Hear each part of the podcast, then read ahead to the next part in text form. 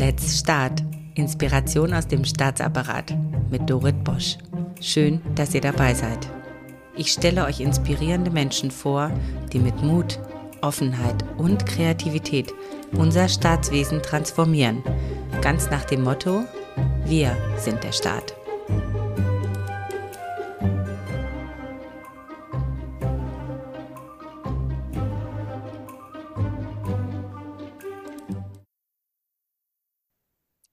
Jana und ich haben uns in einem klassischen Beraterverhältnis kennengelernt. Ich war auf Seiten des Staates und sie in der Beratung. Gemeinsam haben wir damals eine Klausurtagung für ein euch sehr gut bekanntes Bund-Länder-Gremium organisiert. Und damit haben wir tatsächlich Neuland betreten. So etwas gab es vorher noch nicht. Und von Beginn an haben wir uns blind verstanden. Also wir haben so ähnliche Haltung in vielen Dingen und äh, wir müssen gar nicht viel miteinander reden oder Dinge erklären. Es passt einfach und das macht die Zusammenarbeit total schön. Jana und ihr Mann Björn Stecher leiten eine Beratungsagentur, die nennt sich Thousand Elephants. Wieso der Name so ist, sagt sie euch bestimmt gleich. Und ähm, sie schauen wirklich auf die Potenziale der Organisation und den Einzelnen. Also das ist so empowernd und ähm, Jana hat eben auch darauf bestanden, mich heute zu interviewen weil sie findet, ich soll auch was sagen. Ich habe mir gedacht, wir machen heute so eine Art Talk, sodass ihr Jana eben auch gut kennenlernen könnt. Und die Art, wie sie Beratung gestaltet, ist so äh, einfühlsam. Und man könnte meinen, so ein guter Freund oder eine gute Freundin nimmt einen so unter und beschreitet mit einem diesen Weg äh, des Wachstums und führt einen durch die Untiefen der Transformationsreise. Und ihr könnt jetzt nicht sehen, was ich sehe, weil die Diana guckt jetzt so ganz betroffen, dass ich das sage. Und heute wollen wir gemeinsam beleuchten, wie jeder Einzelne mehr Lust statt Frust in seinen Dienstalltag bringen kann. Und vor allen Dingen, äh, was der Staat als Organisation für seine Mitarbeitenden tun kann, damit wir auch besser partizipieren und besser, also auch stärker motiviert sind. Und Jana ist genau da die richtige, weil sie hat Organisationsentwicklung ganz stark im Blick und eben auch den Einzelnen. Also danke, Jana, dass wir heute mal einen Talk machen können, wo ich vielleicht ein bisschen mehr zu Wort komme als sonst. Jetzt überlasse ich dir mal das Wort. Gerne. Danke dir, liebe Dore, dass ich heute dabei sein darf. Ich verfolge deinen Podcast schon eine ganze Weile und wir, wie du gesagt hast, ähm, haben wir uns ja ganz, ganz professionell kennengelernt im Arbeitskontext. Ähm, ja, mein Name Jana Stich hast du schon gesagt. Ähm, Unsere Firma ist 1000 Elephants. Wir kümmern uns um den Elefanten im Raum sozusagen. Und wir haben für uns entdeckt, in den deutschen Verwaltungen, in den deutschen Verwaltungsmeetingräumen sitzen da einige, die es ähm, zu befreien gilt. Also wir wollen die nicht bekämpfen, sondern wir wollen die befreien, weil wir glauben, dass die manchmal so auf der Transformation sitzen, die es gerade so nötig hat.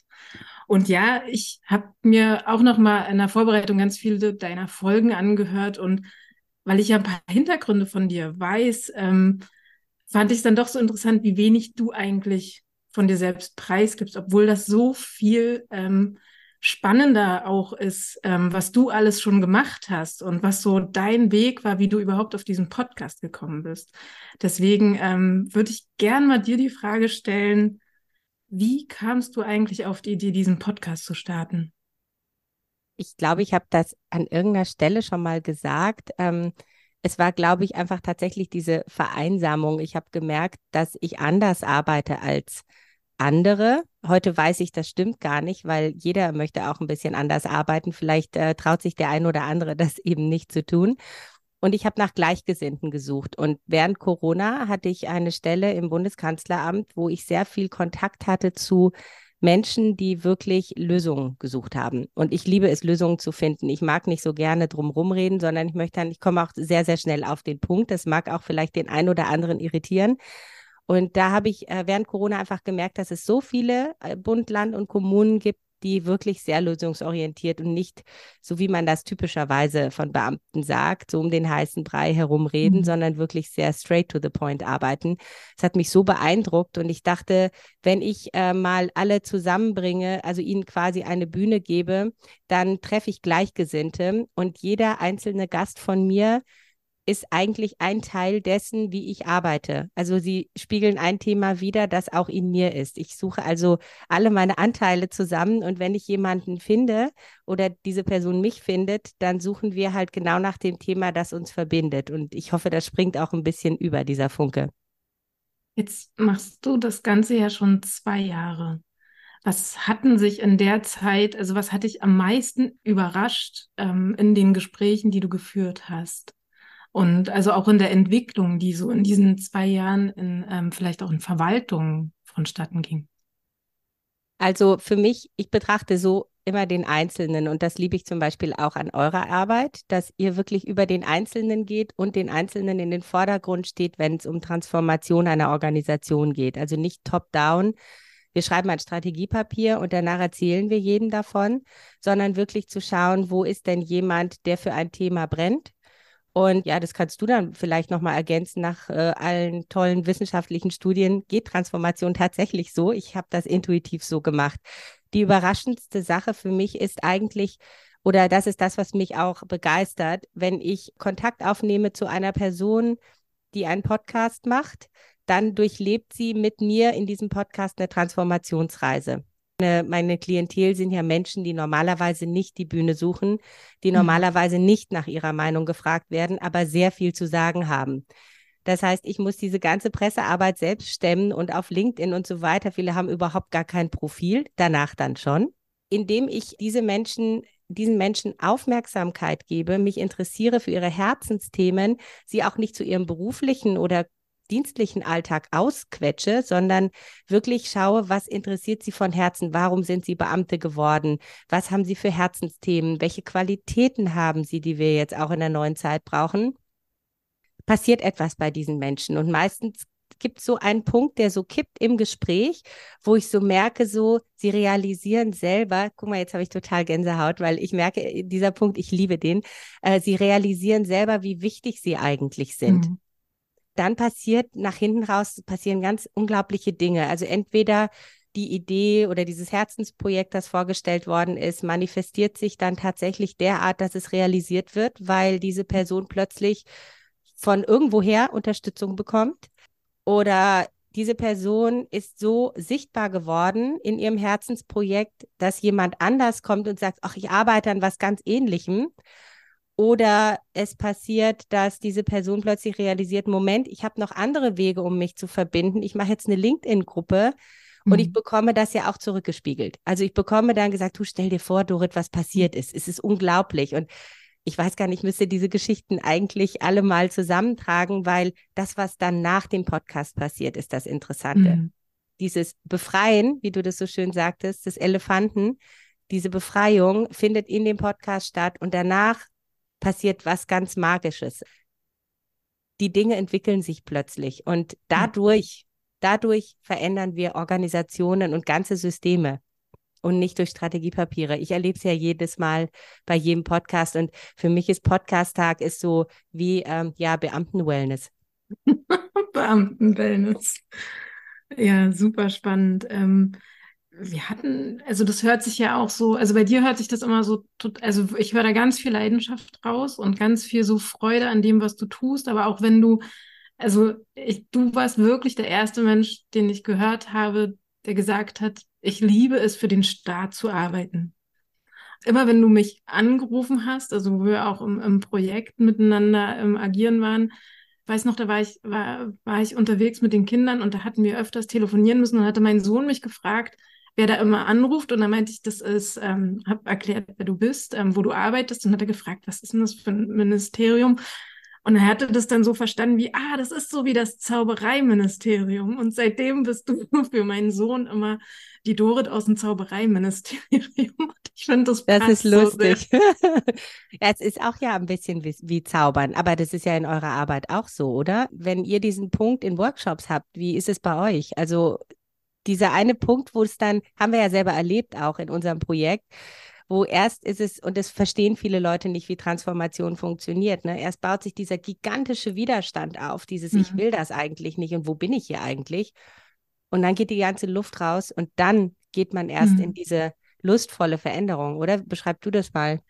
Na, man, man bringt Leute letztendlich dazu, sich so ein bisschen erstmal von sich selbst zu trennen. Also so von diesen, also diese Scheuklappen abzusetzen und ich will, ich muss ähm, nur zu sehen und zu machen. Und ähm, man zwingt sie in so Sequenzen, Interaktionen, das große Ganze zu sehen. Also ganz auf die Frage zu stellen, warum tun wir etwas eigentlich? Ähm, und da klar gibt es tausende Methoden, die sich da anbieten und diese Perspektiven wollen wir aufmachen. Ne? Also eigentlich hilft immer und dieses, was du, diesen Moment des, der Gänsehaut, das passiert, wenn Menschen gezwungen werden, etwas mal aus einer anderen Brille zu sehen.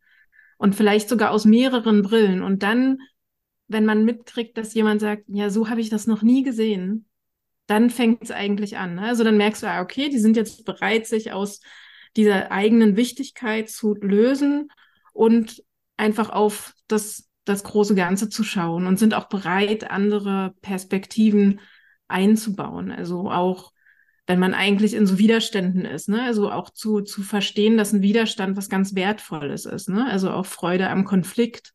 Ähm, daher kam bei uns das mit den Elefanten. Also wir haben so eine so eine unglaubliche, ähm, so, so, wir haben echt Spaß an Konflikten und, und Widerständen und also wenn es so knallt, dann merkt man alles klar, hier, hier gibt es Energie, also damit kann man was machen. Das ist mehr als niemand hat eigentlich ein Interesse am Thema. Dann ist es schwierig zu arbeiten.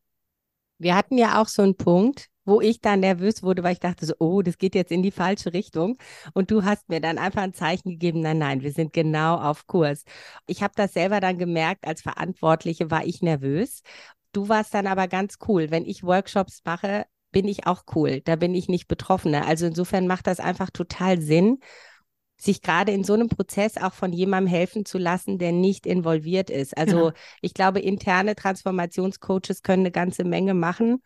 Aber wenn es dann an so einem Punkt ist, da muss man schon sehr stark auch als Coach aus einer Rolle rausgehen, aus seiner ursprünglichen Rolle in der Organisation und das Ganze von außen zu mhm. betrachten. Das geht mir auch so. Und äh, als Moderatorin von einem Podcast bin ich halt auch in einer anderen Rolle. Dann bin ich nicht die Kollegin. Ich bin zwar Kollegin und verstehe das und weiß auch, wie ich meinen Gästen eine psychologische Sicherheit geben kann, dass sie mhm. überhaupt in meinem Podcast mitmachen. Also ich binde immer die Pressestellen ein. Der Gast hat immer die totale Kontrolle über das Skript und über das die Aufnahme, die sie aber gar nicht nutzen. Also meistens nehmen wir das, das Gespräch so, wie es ist, weil ich niemanden mhm. hinter die Fichte führe. Ich bin kein Investigativjournalist. Aber diese psychologische Sicherheit zu vermitteln und gleichzeitig es dann auszuhalten, wenn jemand an so einem Punkt ist, wenn ich zum Beispiel ein Skript habe, das sehr, sehr stark definiert ist, ich schicke ja vorher auch die Fragen und ich merke, eine Person hat sich darauf vorbereitet und hat vielleicht vom Apparat die Fragen beantwortet bekommen und liest die ab. Dann mhm. höre ich sofort auf, das Skript zu befolgen und nehme ganz andere Fragen.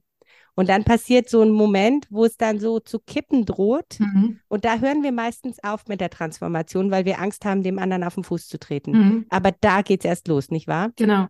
Das, was du beschreibst, ist, und das ist, das fällt mir bei, also gerade auch bei Führungskräften in Verwaltung besonders oft auf. Also wir haben ja immer so ein Konstrukt aus ähm, Rolle, also Person trifft auf Organisation und der Schnittmoment ist die Rolle.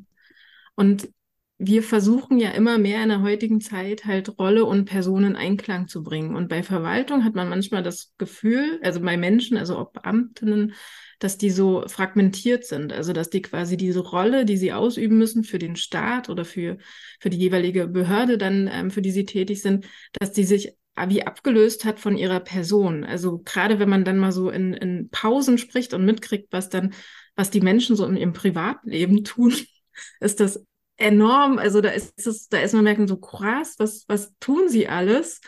Aber in ihrer Rolle in der Verwaltung irgendwie scheinbar ein anderer Mensch sind, also sich so abgespaltet haben. Und wenn man es schafft, dass man wieder Person hinter der Rolle sieht, also jetzt nicht man, also ohne übergriffig zu sein, also da auch immer vorsichtig sein, also das nicht zu sehr aktivieren, das ist ja wirklich Fingerspitzengefühl. Also wenn jemand das nicht will, dann ist das völlig fein. Ähm, aber wenn man das schafft, dass jemand wieder die Person durchblitzen lässt, dann kriegen wir halt also Transformationen hin. Also dann, dann ist man bereit, sich als Mensch zu sehen. Und das ist ja das auch in der, was, was du, was du unser, unser gemeinsames große Klausurtagung ähm, angesprochen hast. Wir müssen den, den, den Staats, tragenden, verantwortlichen ähm, Raum geben und Interaktionen geben, die es möglich machen, dass sie sich als Mensch zeigen. Ja, ich kann das mal äh, bereichern mit einem Beispiel, das jetzt nicht aus unserem äh, gemeinsamen, aus unserer gemeinsamen Erfahrung kommt. Wir hatten mal einen äh, Sachbearbeiter, äh, der kam zu uns und sollte irgendwie Presse machen. Und ähm, ich habe gemerkt, also der war kreuzunglücklich mit diesen ganzen Texten, mit den Pressetexten und so. Und er hat mir aber erzählt, dass er ein super, also der hat auch einen Blog und ist so ein Videograf, also ein ganz, ganz toller Mensch, mag ich sehr gerne. Ja, und dann habe ich immer mehr versucht damals, also auch als seine Kollegin, immer mehr versucht, ähm, diesen Anteil zu stärken. Und dann haben wir auch irgendwann einen eigenen Podcast gemacht und dann hat er auch die Fotos gemacht für die Chefin und so. Und der ist so einfach total drin aufgegangen, hat plötzlich gemerkt, dass er seine privaten Leidenschaften sehr gut mit dem Dienstlichen auch verbinden kann. Ja, ja jetzt ist er auf einer anderen Stelle, jetzt wird das wieder gar nicht mehr genutzt. Ne? Und da sehe ich auch uns selber in der Verantwortung zu sagen, wenn man dann die Stelle wechselt, dass man sagt, sowas auch bei mir, jedes Mal, dass ich gesagt habe, Moment, ich habe jetzt gelernt, zum Beispiel in der Bundespolizei, da habe ich die ersten Workshops gemacht als Coach. Und da habe ich gesagt, ich kann das. Und dann habe ich beim nächsten Mal darauf bestanden, dass meine Arbeit dieses Element umfasst. Ich habe es dann nicht weggelassen, sondern ich habe es dann mitgebracht. Und so habe ich mich immer weiterentwickelt. Und wenn ich zur nächsten Stelle gehe, sage ich, ich mache Podcasts oder ich mache Transformationsworkshops oder ich arbeite mit neuen Methoden, ja. Take it or leave it. Also ohne mhm. das gibt es mich nicht mehr. Also ich habe jetzt so langsam meine Persönlichkeit und ich habe das auch so empfunden mit der Fragmentierung. Und ich sage dann auch immer, ihr könnt doch nicht irgendwie zu Hause baut ihr ein ganzes Haus und plant dolle Urlaube mit der ganzen Familie und, zu und, und im Büro könnt ihr noch nicht mal irgendwie mit der Nachbarabteilung kooperieren. So kannst ja. du doch nicht mal in Urlaub fahren, wenn du nicht mit deiner Frau dich einigst, Berge oder See. Also ihr müsst doch ja. irgendwie, das kann doch nicht sein, das sind die gleichen Tools, ja. Du musst mhm. es genauso machen mit deiner Frau. Du musst verhandeln, ja. musst überlegen, ne? diesmal fahren wir an die Berge, nächstes Mal an die See. Ich nehme halt immer Beispiele, die so banal sind, damit die Menschen merken, ich kann das schon ich will nicht jemandem das Gefühl geben, du bist nicht gut genug. Du bist nicht äh, agil genug, du bist ja, nicht ja. Äh, hip genug, du musst äh, als Beamter jetzt irgendwie was dazu lernen. Und deswegen bin ich immer ein bisschen mhm. mit diesem lebenslangen Lernen. Natürlich lernen wir dazu, aber vielleicht müssen wir einfach erstmal das integrieren, was wir schon können. Mhm. Und dann ist es auch einfacher für den Einzelnen, das zu tun.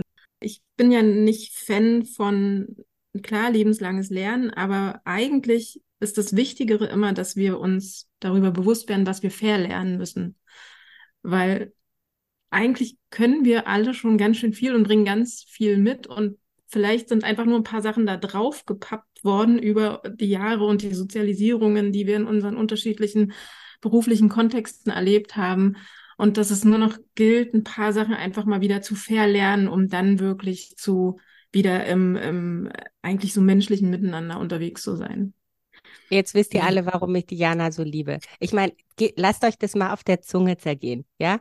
Vom Mensch, äh, vom lebenslangen Lernen in jedem, in jedem Programm. Überall wird gesagt, das müssen wir machen. Und dann kommt eine Frau und sagt, wir müssen lebenslang verlernen. Also tatsächlich immer stärker zum Menschsein zurückgehen. Und es ist einfach, das ist so ein toller Perspektivwechsel. Ich hoffe, ihr nehmt es zum Anlass, dann nach dem Podcast nochmal drüber nachzudenken, weil tatsächlich ist es so wir haben viele Dinge in der Verwaltung erlernt, die uns heute gar nichts mehr nutzen. Ich nenne das Fake Work. Ich bin offen gestanden, ich hoffe, jetzt äh, komme ich nicht in die Beamtenhölle. Ich bin offen gestanden, mehr damit beschäftigt heute, Sachen nicht zu machen und genau zu filtern, was ich nicht weitergebe. Weil jede Arbeit, jeder Auftrag, den ich auslöse, der produziert Arbeit bei jemand anderem. Ich bin so achtsam, welche Mail ich schreibe, welchen Anruf ich tätige, welches Wort ich spreche, weil das immer eine gigantische Welle auslöst. Mhm. Und ich will ja, dass etwas gemacht wird oder etwas äh, umgesetzt wird. Und da muss man wirklich ganz auf den Punkt sein. Nicht fünf Sachen auf einmal, sondern mhm. wirklich ganz konzentriert ein Vorhaben, eine Person, eine E-Mail und zwar erst dann, wenn es klar ist, nicht vorher. Weil dann produziere ich wieder Arbeit. Die, ich produziere Unsicherheit bei der anderen Person, Unwissen, mhm. ein schlechtes Gefühl. Jede E-Mail von mir möchte ich, dass sie ein gutes Gefühl erzeugt. Manchmal gibt es auch andere, aber das ist wirklich, das ist dann wirklich sehr selten. Dadurch, also habe ich gemerkt, kann ich als einzelne Person schon so wahnsinnig viel bewirken. Mhm. Ja, das ist, das ist total wertvoll, was du sagst. Ich habe mich tatsächlich ähm, im Zuge eines, eines äh, wir, wir, wir begleiten Führungskräfte, wir machen Führungskräfteentwicklungsprogramme für Verwaltung und da haben wir einen ganz einen konkreten Fall, wo ähm, wir ne, mit einer Verwaltung zu tun haben, die eine sehr hohe Fehlzeiten haben, also die wirklich massiv hoch sind. Mir war das nicht bewusst, dass das ein Thema speziell von Verwaltung ist und habe deswegen ein bisschen recherchiert und bin auf den Fehlzeitenreport der AOK gestoßen. Da werden alle Fehlzeiten der ähm, 14,6 Millionen erwerbstätigen AOK-Mitglieder untersucht. Ähm, die Studie bezieht sich auf die Daten von 2021. Und also klar, da haben wir noch so ein bisschen Corona drin. Ähm, aber da hat mich vor allem überrascht, dass, also man denkt jetzt, okay, alle, die in den Verwaltungen arbeiten, sind natürlich nicht alle in der AOK, die Beamten schon gar nicht dass aber trotzdem bei den Branchen mit dem höchsten Krankenständen, also der höchsten Fehlzeitenquote, ist die öffentliche Verwaltung und Sozialversicherung aufgeführt. Und wenn man dann noch mal genauer reinschaut, ähm, es werden die Krankheitsgruppen in dieser Untersuchung auch geclustert, liegt die öffentliche Verwaltung auch bei den psychischen Erkrankungen vorn. Und das fand ich schon in, na, nicht nur interessant, sondern erschreckend. Also auch wenn man jetzt mal nach Berlin schaut, dort ähm, gibt es tatsächlich eine Statistik auch aus, aus dem, ähm, eine Personalstatistik. Ähm, dort sind das 29,7 Tage. Ich muss nochmal genauer gucken, ja. Ähm, nee, 34,4 Tage pro Jahr ist da durchschnittlich jeder Beschäftigte statistisch gesehen krank. Was ja eigentlich, also ist, das ist halt, das ist unglaublich viel.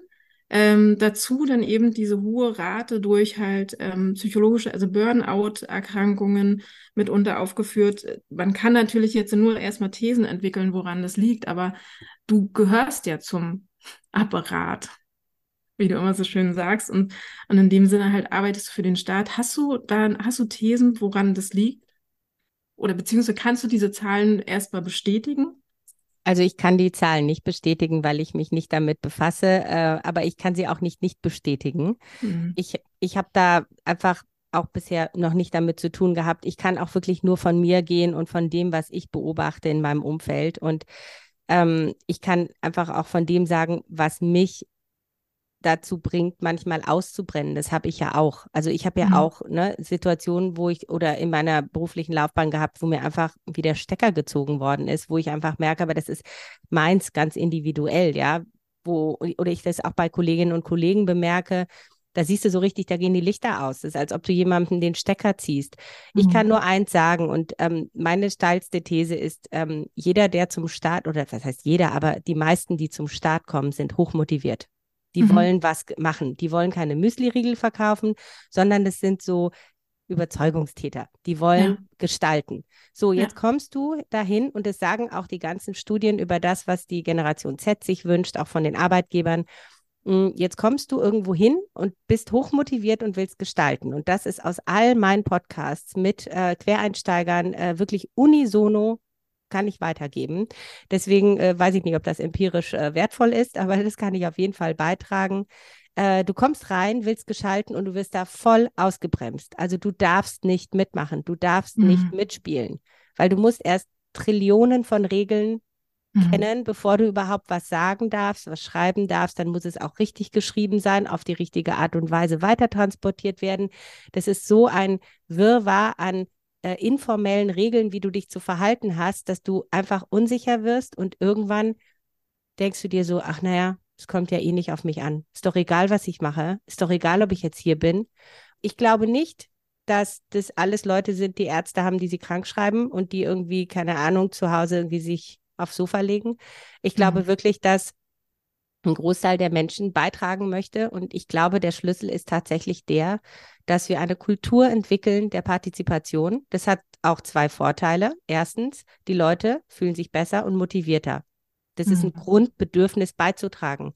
Es ist ein Grundbedürfnis zuzugehören.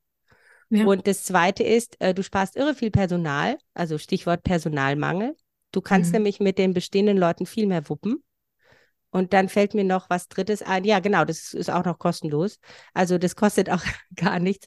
Also warum versuchen wir nicht diesen Weg zu gehen, der uns als Menschen entspricht, der von dem auch nachgewiesen ist, dass Organisationen davon profitieren?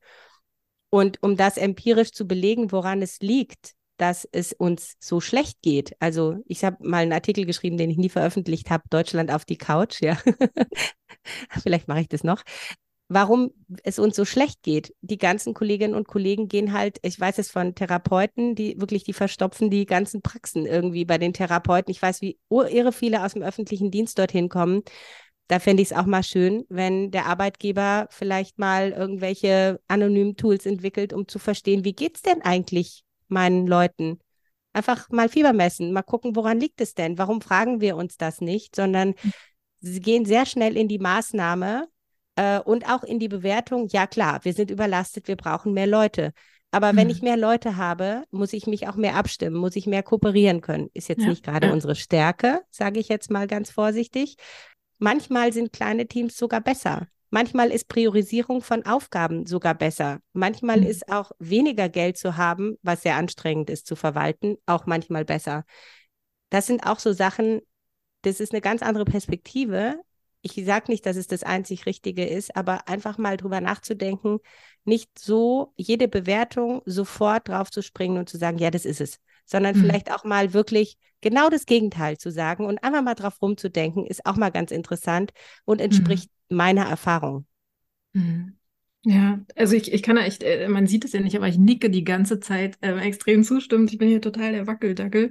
Also Kultur der Partizipation total wichtig. Ähm, und ich, ich würde jetzt mal so ein bisschen provokant fragen. Ähm, glaubst du da ja, weil du auch gesagt hast, wir, wir brauchen vielleicht gar nicht so viel mehr Personal. Euch steht jetzt in den Verwaltungen ein großer demografischer Wandel bevor. Es gibt ganz, ganz viele, also die aktuelle Zahl habe ich jetzt nicht im Kopf, aber es gibt ja eine unglaublich hohe Zahl von Menschen, die jetzt bald in Rente oder Pension ähm, wechseln und dann einfach weg sind. Also es ist ja ein großes Thema von Sorge und Angst. Ah, uns fehlt da ganz viel Personal. Siehst du darin eine Chance auch? Ich würde nicht so weit gehen zu sagen, wir brauchen nicht mehr Personal. Also wer bin ich, dass ich das sagen kann? Ich will, würde aber schon so gehen, da, äh, dahingehend, dass ich sage, das ist eine Chance, sich zu mhm. fokussieren und zu priorisieren und vielleicht auch den Einzelnen mehr wertzuschätzen, was er da eigentlich leistet und auch ein bisschen mehr zu gucken, was braucht denn der Einzelne, um wirklich mitzumachen. Ich glaube, das ist ein absoluter Beschleuniger für den mhm. Kulturwandel. Mhm. Ich sage nicht, dass es gut ist oder schlecht ist, es steht mir auch gar nicht zu.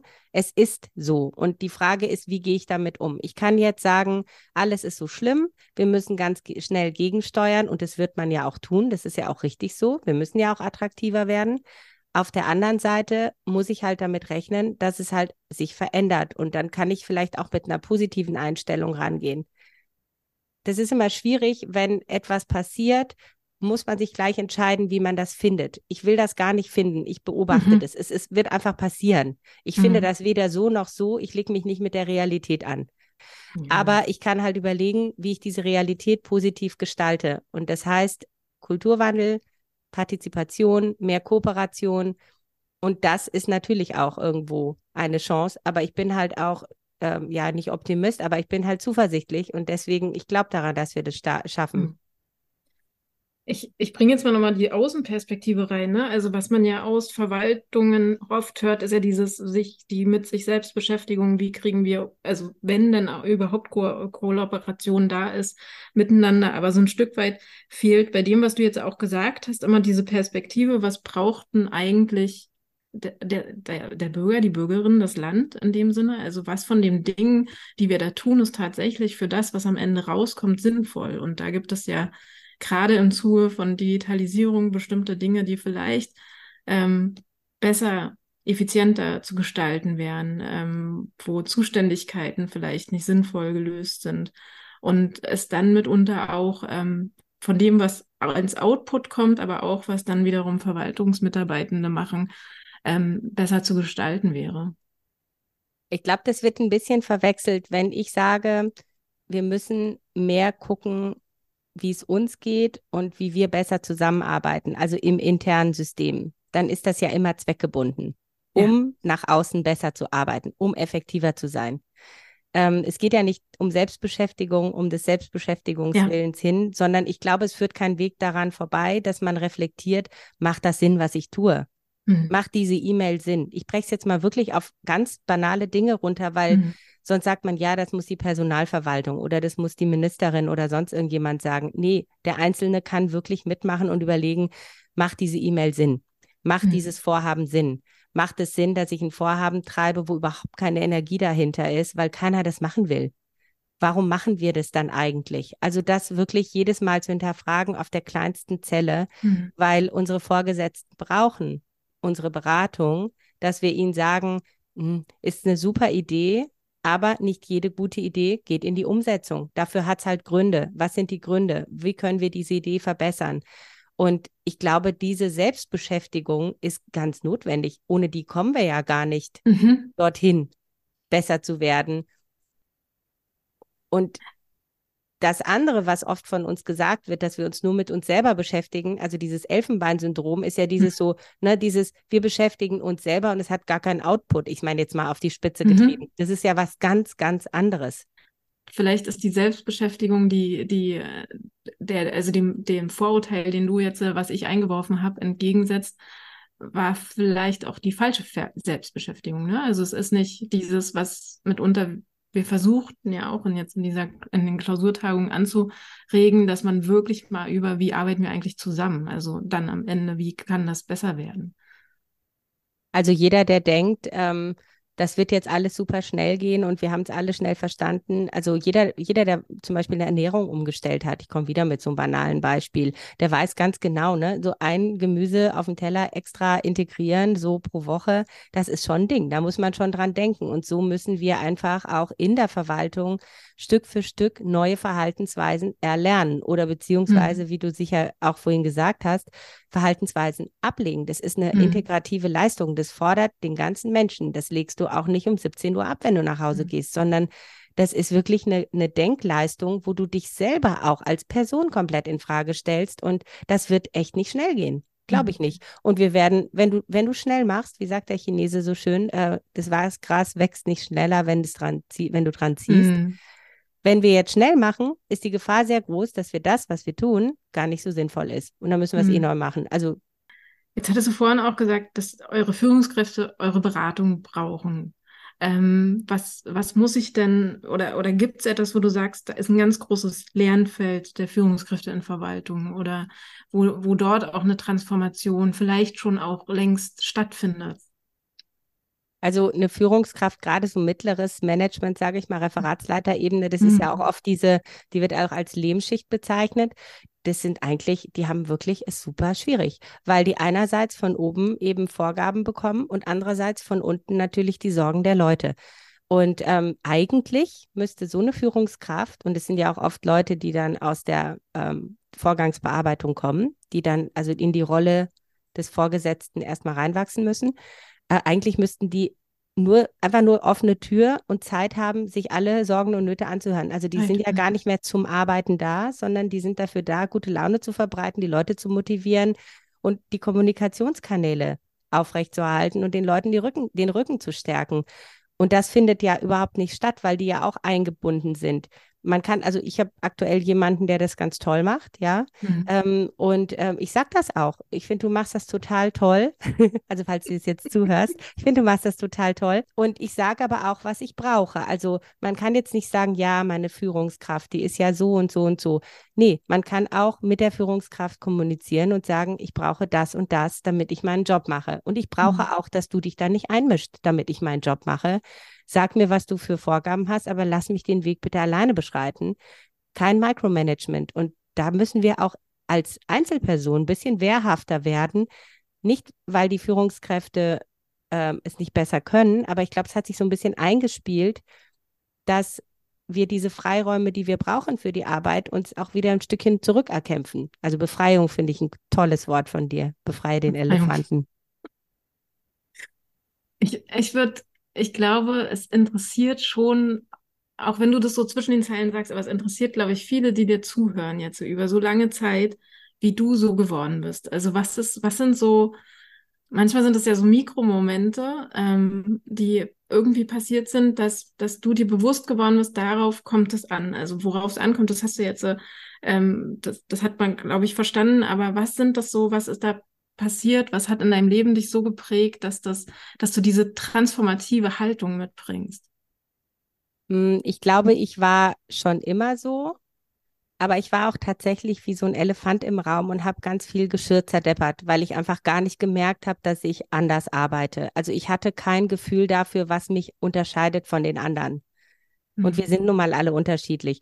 Warum ich so bin, wie ich bin, ähm, das ist ziemlich einfach. Ich komme von woanders. Also ich komme aus Rumänien, da von so einem kleinen Volksstamm. Jeder kennt Asterix und Obelix, so ungefähr sind wir. Die Siebenbürger Sachsen, Hasso Plattner, Peter Maffei, also ne, lässt grüßen.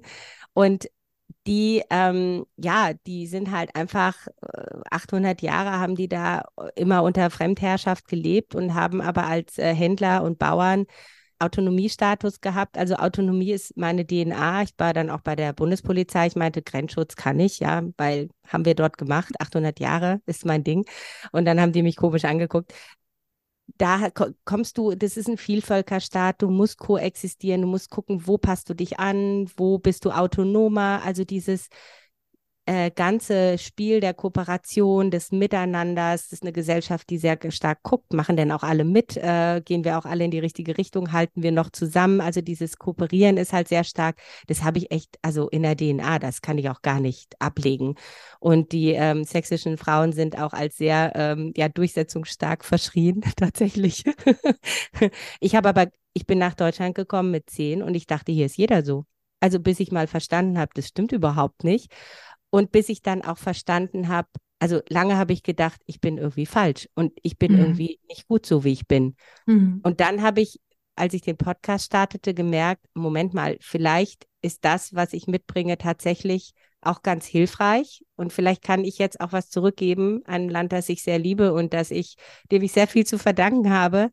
Man sieht es mir halt nicht an, aber ich bin tatsächlich halt jetzt nicht hier in Deutschland geprägt, und dann war eben wirklich dieser lange Zeitpunkt, wo ich dachte, du bist irgendwie falsch. Und dann mhm. habe ich natürlich auch solche Erfahrungen gemacht, die sehr unangenehm, unangenehm mhm. waren.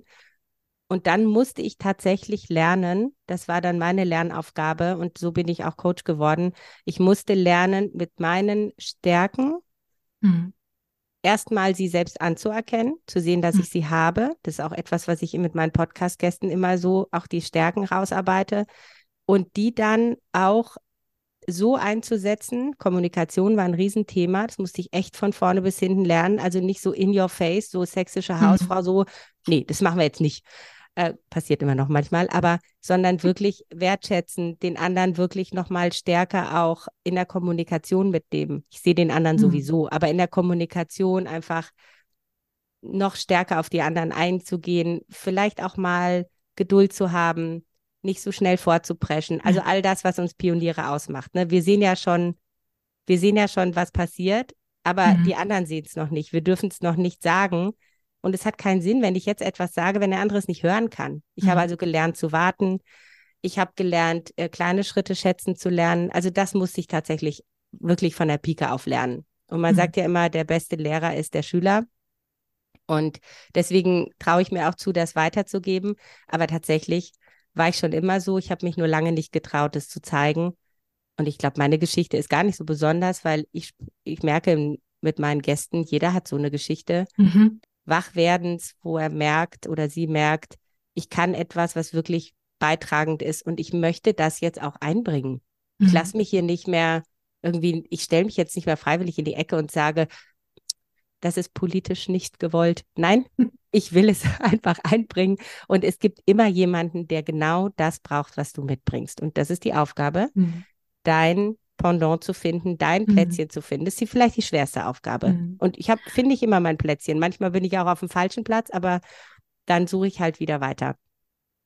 Das ist ja auch die, die Pioniere in der Verwaltung, so nennst du sie ja, ne? Also die du, die du suchst und die du verbindest und die dann alle so wie so ein Netzwerk, ähm, die ganze Verwaltung anfangen von innen heraus ähm, so in, in, in Bewegung zu versetzen. Also ich will jetzt nichts, also nicht die große Revolution, sondern es ist, manchmal geht es ja einfach nur um Bewegung. Ne? Ja, es ist so ein, so ein Graswurzel, aber man mhm. kann das Gras wachsen hören, wenn man genau ja. hinhört. Und jeder trägt da irgendwie dazu bei. Wie, wie nimmst du das wahr?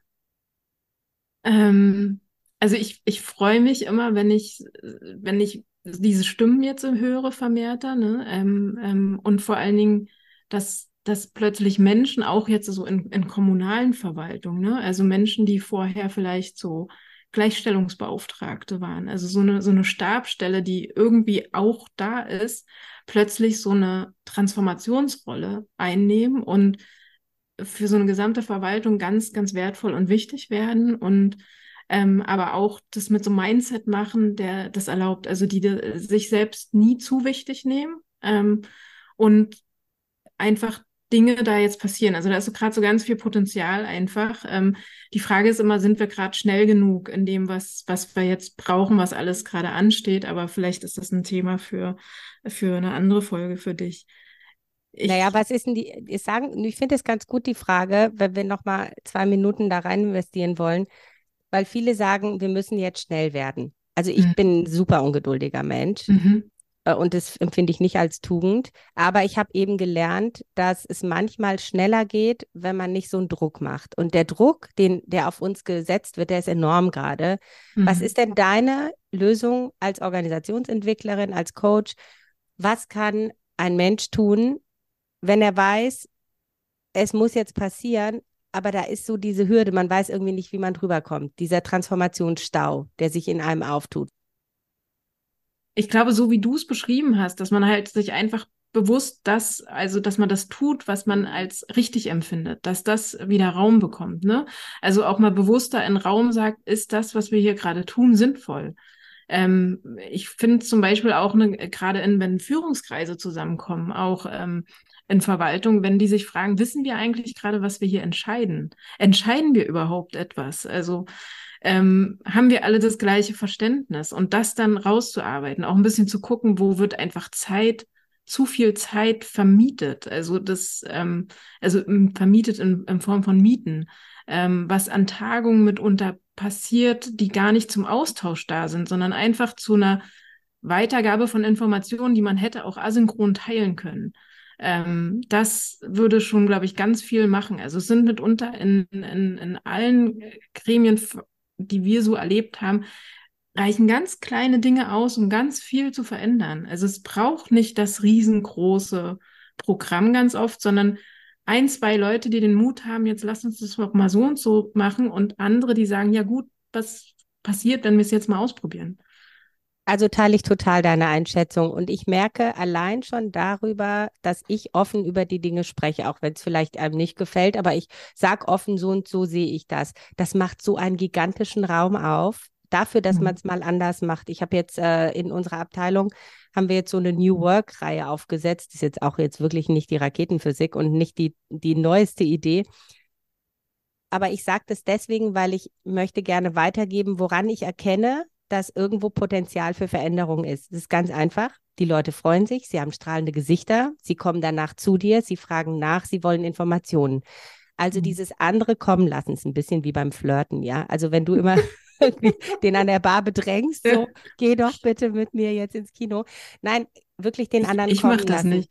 Ja, ich mache das auch nicht, aber du weißt, was ich meine. Also ich ja. versuche das irgendwie als Beispiel, sondern wirklich, wenn ich merke, wir haben uns so angewöhnt, dass wir in äh, quasi tote Augen die ganze Zeit reinreden und mhm. irgendwie überzeugen und mach doch dies und mach doch jenes. Einfach mal dran denken, wie fühlt sich denn an, wenn beide es wollen? So mhm. muss es eigentlich sein. Da ist mhm. Energie und dann geht es super schnell. Aber ja. diesen Punkt müssen wir erreichen. Und es gibt einfach Vorhaben, die, das, die will einfach keiner. Und es gibt Vorhaben, die will irgendwie jeder. Und die müssen wir mhm. machen, die müssen wir finden. Mhm. Ja. Finde ich total richtig. Also und, und wie gesagt, ich bin da wirklich auch Fan von, ähm, sich zu trauen, Dinge mal auszuprobieren, anders zu machen. Ne? Und da, da muss man das nicht in einen, einen millionenschweren Beratungsauftrag kippen, ne? sondern einfach so, wo kann man, wo, wo hat, habt ihr intern auch mal was gehört, was, was jemand anders gemacht hat? Und dafür sind ja diesen, dieser Austausch ab, abteilungsübergreifend, also Kooperation halt total wichtig und das einfach mal zu machen. um dann aber auch sich, sich, die, äh, sich zu trauen, nach einer gewissen Zeit zu sagen, hm, hat nichts gebracht, lassen wir wieder. Aber dann auch bewusst zu sagen, hat nichts gebracht, wenn es dann so ist, ne? Anstatt, also ganz oft floaten ja so Dinge aus und es traut sich niemand zu sagen, ah, war doch nicht so eine tolle Idee. Also Wobei eigentlich, wenn man das in so einem Prozess mit euch reinnimmt, also ist ja bei uns auch gewesen, was wir da erarbeitet haben, das geht einfach weiter. Das ist richtig toll. Das ja. ist so wie ein Perpetuum mobile. Man stößt es an und dann läuft es von allein und das schätze ich so an eurer Arbeit. Ja. Ja, wir sind ähm, oft sehr wirksam. So erleben wir das. Ja, also wie, wie beim Perpetuum mobile. Du schubst es einmal an und dann läuft es von alleine. Ich, so, so empfinde ich eure Arbeit. Dorit, eine Abschlussfrage für dich, falls wir da schon sind. Ähm, und zwar, stell dir mal vor, also wir, wir kommen ja oft mit so Szenarien, um einfach so ein bisschen den Kopf in eine andere Welt zu kriegen. Aber stell dir mal vor, es gäbe ab morgen ein Bundestransformationsministerium und du würdest ausgewählt sein, die Ministerin zu werden. Also du besetzt den Ministerinnenposten des Bundestransformationsministeriums und dein erster Tag steht an. Was wären so die ersten Maßnahmen, die du angreifen würdest? Und mit wem würdest du als erstes reden wollen?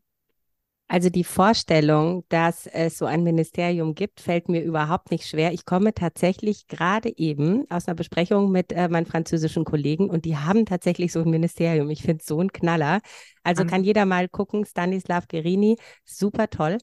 Und äh, deswegen fällt mir das gar nicht schwer. Dass ich da Ministerin bin, fällt mir ein bisschen schwerer, weil ich bin nun mal keine Politikerin, sondern Verwaltungsbeamtin und das äh, aus Überzeugung. Das ist ein ganz anderer Beruf.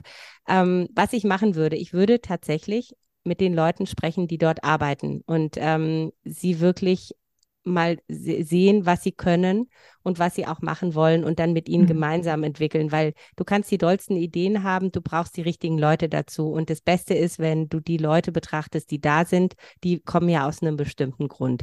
Also mhm. ich würde erst mal mit denen sprechen und dann, ich glaube, ich würde so ein Programm aufsetzen, weil ich finde, ich bin ja Ex-Juristin, also ich mhm. bin richtige Juristin, promoviert, habe sogar richtig gute Abschlüsse, aber ich ähm, arbeite hauptsächlich mit Coaching-Methoden, weil ich gemerkt habe, die Juristerei bringt mich nicht dahin, wo ich hin möchte. Was, glaube ich, hilft, ist, damit wir auch das Thema mit dem Burnout, Bore-out, wie auch immer, ein bisschen in den Griff kriegen und auch besser verstehen, warum geht es uns denn schlecht? Warum sind wir nicht effektiv?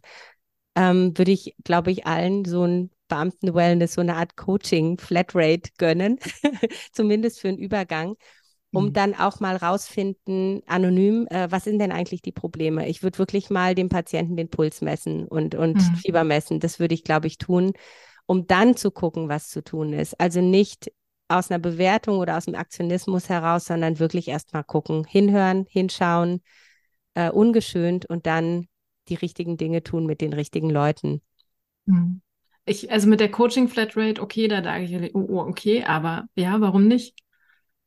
Erstmal für eine, für eine Weile. Also, dass man einfach, dass der Arbeitgeber den Menschen die Möglichkeit gibt, irgendwo auch miteinander zu reden mit, oder sich hm. irgendwo anzuvertrauen, dass sie nicht irgendwo anders hingehen müssen, sondern dass sie diesen Raum haben, wo sie sich anvertrauen können, wo sie sagen können, was sie verbessern möchten. Hm. Es kann auch irgendjemand anders sein. Ich, aber das fände ich eine gute Sache. Mhm. Habe ich äh, neulich irgendwas davor gehört, deswegen es hat mich einfach so begeistert. Andererseits im Privatsektor gibt es das ja, ne? Also da ist das ja. gang und gäbe. Ja, also. eben. Deswegen, ich habe das gehört und ich dachte, gibt's nicht, ja. Mhm. Also da gibt es ja auch Unternehmen, die sowas machen. Die, die spucken dann auch anonymisierte Daten aus, die für die Personalverwaltung echt super sind. Mhm. Und dann weiß man, okay, wo ist das Problem? Und dann erst kann ich handeln. Und das mhm. hat mich also wirklich total begeistert und ich bin also ganz überzeugt davon, dass das kommen wird. Nicht heute, nicht mhm. morgen, aber es wird, es wird kommen. Und du als Transformationsministerin führst das ein? Ich werde auf jeden Fall der Beamte der Verwaltung treu bleiben, egal wie. Aber so ein Ministerium wäre schon cool. Ja, das stimmt. Also da haben ja andere Länder viele unterschiedliche oh. Ministerien, ne, wo man sagt, ach Mensch, ich glaube auch, ähm, ich, ich weiß nicht genau, Island ähm, hat auch so ein Nachhaltigkeitsministerium oder halt ein Ministerium für Zukunftsfragen. Oder Glück. Ähm, ja, nee, ähm, Angst, nee, Einsamkeit ist das in, in England, ähm, also in Großbritannien. Ähm, einfach so mit Fragen, die man sich so noch neben Wirtschaft und Arbeit beschäftigt. Also wie geht's uns eigentlich? Ja. Genau. Und es hat ja weite Kreise. Das ist ja nicht nur der öffentliche Dienst. Das kann man ja dann auch auf die Gesellschaft ummünzen. Also das ist ganz Fall. spannend und ich liebe diesen Blick nach innen. Den liebe ich einfach. Also nicht so sehr gucken, was machen die anderen und was muss ich jetzt tun und reagieren, sondern wirklich erstmal Blick nach innen und das ist sehr viel effizienter und auch Ja. arbeitseffizienter, wenn man gut weiß, was man tut. Ich spüre jetzt, dass ich diesen Podcast beenden müsste. Ja. Soll ich dir noch eine abschließende Frage stellen? Ähm, Was, eine abschließende Frage habe ich für dich noch. Mhm. Ähm, 1000 Elefanten. Mhm. Was ist deiner Meinung nach der größte Elefant im Raum, in der Verwaltung, den es zu befreien gilt? Kannst Es auch gern noch drüber Mhm. nachdenken. Ich schneide es Es- dann eh nicht raus. Mhm. Es, es hört sich total platt an, aber es sind tatsächlich die Egos. Also Ja, ne? ja, es sind, ähm, es sind wirklich ganz oft so Egos, die sich selbst im Weg stehen. Und es nicht, also auch bei, also auch wenn man so Ergebnisse von Verhandlungen sieht, ähm, merkt man, dass da niemand in der Lage war, über seine eigene Perspektive hinwegzugehen und zu verstehen, dass das, was, also auch, ich habe nichts gegen Ego, aber zu verstehen, das, was ich aus meinen Augen sehe und das, was ich mitbringe, ist eine Perspektive und die werfe ich in den Topf. Und dann gehen wir in einen kollaborativen Prozess und gucken, was wird dabei entstehen. Da gibt es doch dieses Gleichnis mit dem Elefanten, oder? Der abgetastet wird. Kennst du das? Nee, oh, Echt Elefantengeschichten, nee. Äh, Fünf Menschen tasten einen Elefanten ab, die ihn aber nicht sehen können. Also die sind irgendwie, die haben verbundene Augen. Hm. Und der, kennst du das?